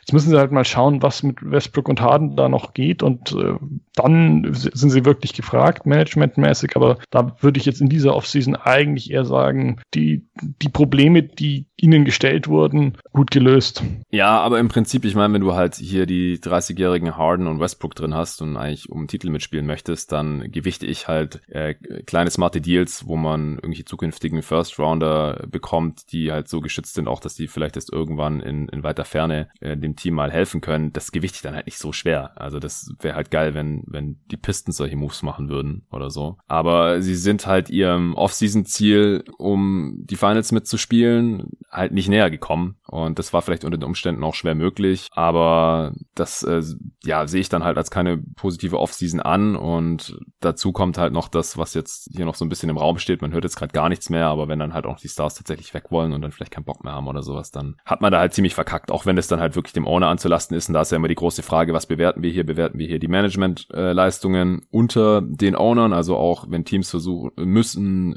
wenn Teams unter die Luxury Tax müssen oder sowas, äh, dann müssen die da halt teilweise irgendwelche scheiß Deals machen. Das haben wir die letzten Jahre auch bei den Denver Nuggets zum Beispiel gesehen, äh, als die Kenneth Farid zu den Netz gedumpt haben mit einem Pick und solchen Sachen. Das ist natürlich, eigentlich sind das schlechte Moves, aber da kann ja deine GM nichts für, wenn die Besitzer sagen, wir wollen auf keinen Fall Luxury Tax zahlen. Das ist dann ja halt immer so ein bisschen schwierig, was man da jetzt letztendlich bewertet. Also ähm, ich würde jetzt die Rockets auch deswegen vielleicht besser sehen, weil ich der Meinung war, es war richtig aufzugeben, in die Finals zu kommen. Ich sehe das nämlich jetzt einfach nicht mehr. Ähm, ja, aber was machst du dann jetzt mit Harden und Westbrook? Dann musst du sie ja eigentlich traden oder willst du einfach nur um, um die Playoffs mitzocken und dich damit zufrieden geben? Was wahrscheinlich, was wahrscheinlich für Titters äh, Marschroute ist, also davon gehe ich aus, weil damit verdient er halt immer noch genug Geld und das ist aber nicht so teuer, dass er in Luxury Tax muss. Also das ist einfach mal sehr gut denkbar und man muss jetzt halt vielleicht einfach neu schauen, in welche Richtung kann es gehen. Also es ist ja jetzt auch nicht ohne weiteres möglich, Westbrook und Harden irgendwie sinnvoll zu vertraden.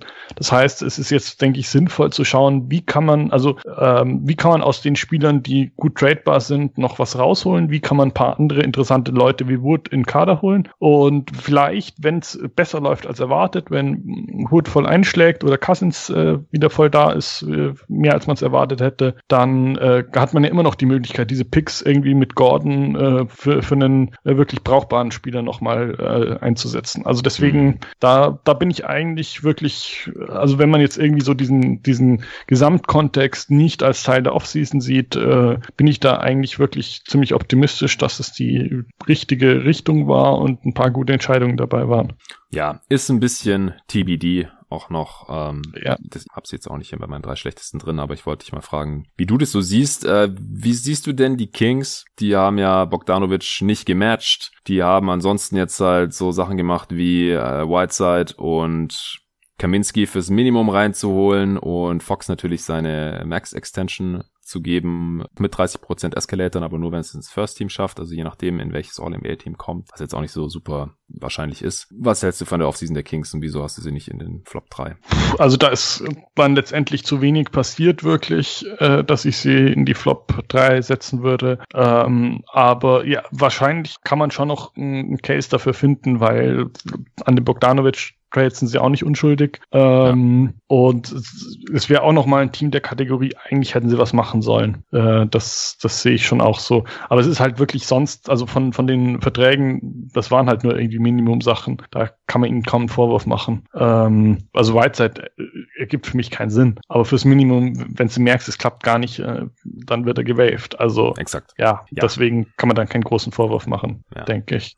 Ich habe hab noch ein Team, äh, wenn ich Bitte. Da noch hier, genau. Und zwar, das ist auch so ein bisschen die Kategorie, konnten wenig dafür, aber ist halt auch äh, einiges äh, danach dann noch schlecht gelaufen, und zwar die Nuggets. Ja. Weil, ja, dass sie Grant verloren haben, das glaube ich, ist, ist allein so vom, äh, von der Kaderzusammenstellung her ein richtiges Problem. Und wenn man sich diesen Kader jetzt mal anschaut, die haben eigentlich niemanden zwischen äh, 6'5 äh, und 6'9. Also die haben eigentlich nur reine Guards und reine Bigs und dann drei Leute, die einigermaßen äh, sinnvoll vielleicht irgendwie als Wings durchgehen. Ähm, also sie haben eben Craig, der äh, noch als bisschen äh, quasi Minimumspieler drin war, haben sie auch noch einfach gehen lassen. Und Grant haben sie quasi durch Jermichael Green ersetzt und haben jetzt eben Green und Millsap wieder geholt als, als Vierer eigentlich. Und jetzt sind halt als Wings nur noch Barton, PJ Dozier, der bisher kaum gespielt hat, und ähm, Michael Porter. Also das heißt, es ist ein wahnsinnig dünner Kader in, in der Hinsicht und der Rest sind irgendwie Guards, die größtenteils 6-2 oder kleiner sind. Mhm. Da, da frage ich mich schon, haben die nicht was daraus gelernt, dass sie in der Bubble irgendwann mal mit äh, fünf Bigs aufgelaufen sind? Oder haben sie so daraus gelernt, hey, ja. hey, klappt doch auch. Äh, Bol Bol als Small Forward, genau, und Jokic als äh, Starting Point Guard. Ich glaube, Grant war auf der 2 und dann noch Plumlee und Millsap, ja, genau. Ja, der Kader sieht ein bisschen seltsam aus, aber ist halt auch die Frage, was hatten sie noch für Möglichkeiten? Also vielleicht, also ich, ich kann halt Campazzo nicht wirklich beurteilen, weil ich ihn nicht wirklich kenne, aber positionell ist es ein bisschen seltsam, dass man ihm dann halt auch wahrscheinlich hier die äh, Biannual gegeben hat, ähm, als weiteren Backup-Point, während man auf dem Flügel halt jetzt nicht mehr so viel hat. Und dann mutet es auch ein bisschen seltsam dass man Craig einfach ziehen lässt und die Qualifying-Offer da zurückzieht. Ich finde äh, Green ein sinnvolles Signing. Ich finde es auch gut, dass man Millsap gehalten hat und Plumlee gehen lassen hat. Aber klar, eigentlich fehlt da noch irgendwie jemand. Es sei denn, man geht halt davon aus, dass äh, Porter Jr. da jetzt irgendwie 30 plus Minuten abreißt auf dem Wing jede Nacht und ansonsten halt einfach ähm, auf der 4 und der 5 nur mit äh, Green und Millsap und Jokic spielt, mehr oder weniger und halt Bol Bol vielleicht noch als Backup irgendwie, denn der hat jetzt auch einen normalen NBA-Deal noch bekommen und dann halt auf den Guard-Positionen halt eher kleinere Guards rumrennen äh, und dann halt noch Will Barton für die 2 und 3. Es, es kann schon irgendwie aufgehen. Äh, sie haben jetzt halt nicht mehr dieses Luxusproblem, dass sie wie letzte Saison, wenn alle fit gewesen wären, für jede Position quasi zwei Mann gehabt hätten. Aber wie gesagt, ich weiß nicht, außer abgesehen von der BAE oder äh, dass man halt Jermichael Green nicht holt, dass man da halt irgendwie noch einen Wing reinholen hätte können, aber das, da gibt's halt, die wachsen halt auch nicht auf Bäumen. Also finde ich ein bisschen schwierig, das konstruktiv zu kritisieren. Ja, ja, und ich, also ich, ich finde eigentlich Green auch passend, aber ähm, da hätte man dann vielleicht in irgendeiner anderen Form da, dafür vorsorgen müssen oder wie du schon meintest, halt nicht für Campazzo die äh, Baniel oder was auch immer es ist, äh, dann ausgeben. Also das verstehe ich halt auch gar nicht, weil Morris ist ja auch äh, 6'2 nur groß, Campazzo ist irgendwie 1,80. Ja ähm, kannst du doch nicht ernsthaft zusammen spielen lassen. Ähm, zumindest nicht irgendwie in einem Playoff-Spiel. Und dann finde ich Morris eigentlich auch wirklich einen soliden Spieler. Da brauchst du auch nicht unbedingt Campazzo. Also ist mir nicht ganz klar. Mhm. Und dann interessanterweise haben sie auch noch äh, Hartenstein geholt. Ja, stimmt, äh, habe ich gerade vergessen, ja, stimmt. Der aber eigentlich ein sehr ähnliches Profil wie Bol Bolt hat. Also jetzt äh, relativ jung, noch nicht so wahnsinnig viel äh, gezeigt und sowas. Mhm. Und aber die kriegen doch beide kaum Minuten, wenn Green, Millsap und Jokic dann die ganze Zeit spielen. Aber ja, also es ist, ist finde ich, ist einfach kein runder äh, Kader und da, da ist, es ist nicht alles gut gelaufen, aber ich könnte, wie du schon sagst, auch nicht unbedingt sagen, was besser hätte laufen können. Ja. Ja, noch ein Team, wo das auch schwerfällt, die ich noch kurz genannt haben wollte, äh, weil ich mich halt auch schon näher mit denen jetzt beschäftigt habe vor zwei Tagen, sind die Raptors. Also, die haben jetzt auch bisschen Federn gelassen in der Offseason, natürlich vor allem auf der 5, äh, Gasol und Ibaka verloren, weil die halt zwei Jahres-Deals bekommen haben in LA bei den beiden Teams jetzt jeweils. Und das wollten sie halt nicht machen, damit sie halt diese Flexibilität für Janis haben. Äh, man hat Van Vliet gehalten zu einem Deal, den er wert sein sollte. Natürlich auch eher happig mit den 85 Millionen über vier Jahre, äh, über 20 Millionen im Schnitt und dann noch die Player Option im vierten Jahr Aber ich glaube, ziehen lassen war jetzt hier keine Alternative. Dann hat man ein bisschen Pech mit der Terence Davis-Situation. Den hätte man bis, äh, muss man bis morgen waven, aber das werden sie wahrscheinlich nicht tun.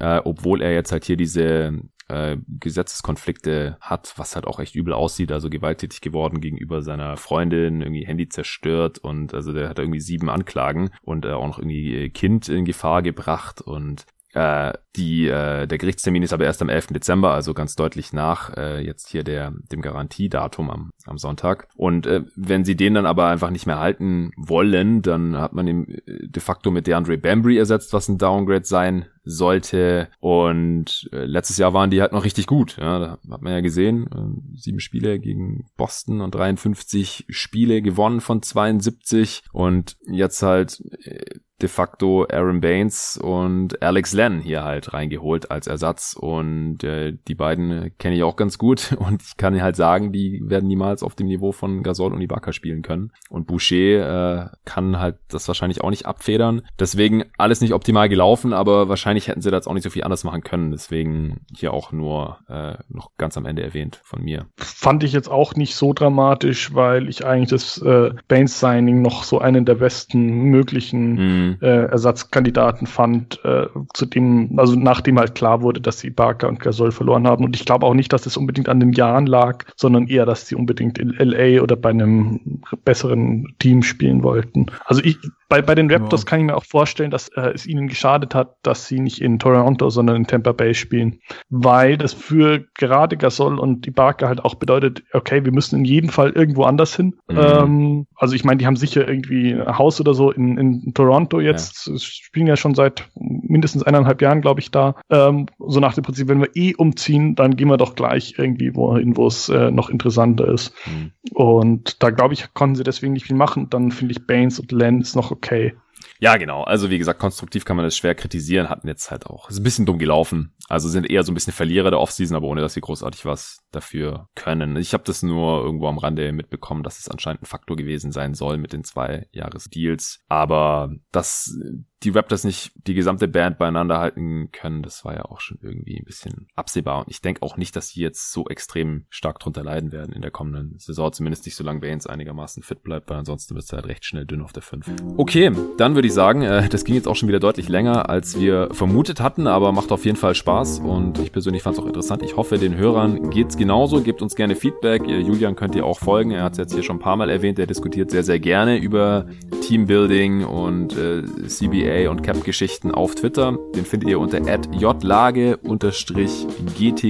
nach wie vor, oder? Ja, genau. Genau, also folgt ihm und mir könnt ihr natürlich auch überfolgen unter jeden Tag NBA auf Instagram, Twitter, Facebook. Und äh, wenn euch dieses und die anderen Formate gefallen, dann freue ich mich natürlich, wenn ihr mithelft, dieses Projekt noch langfristig fortzuführen. Das könnt ihr unterstützen auf steadyhq.com slash jeden Tag NBA. Da gibt es drei verschiedene Pakete zur Auswahl, was jetzt auch immer wieder gemacht wurde, vermehrt gemacht wurde in den letzten Wochen. Das freut mich riesig und damit steigt halt auch die Chance, dass ich das noch eine Weile machen kann und dann auch in der Offseason nächstes Jahr wieder solche Sachen aufnehmen können werde. Und äh, den Link zum Spenden an jeden Tag NBA findet ihr auch in der Beschreibung von diesem Podcast. Vielen Dank dir nochmal, Julian. Allen danke fürs Zuhören und bis zum nächsten Mal.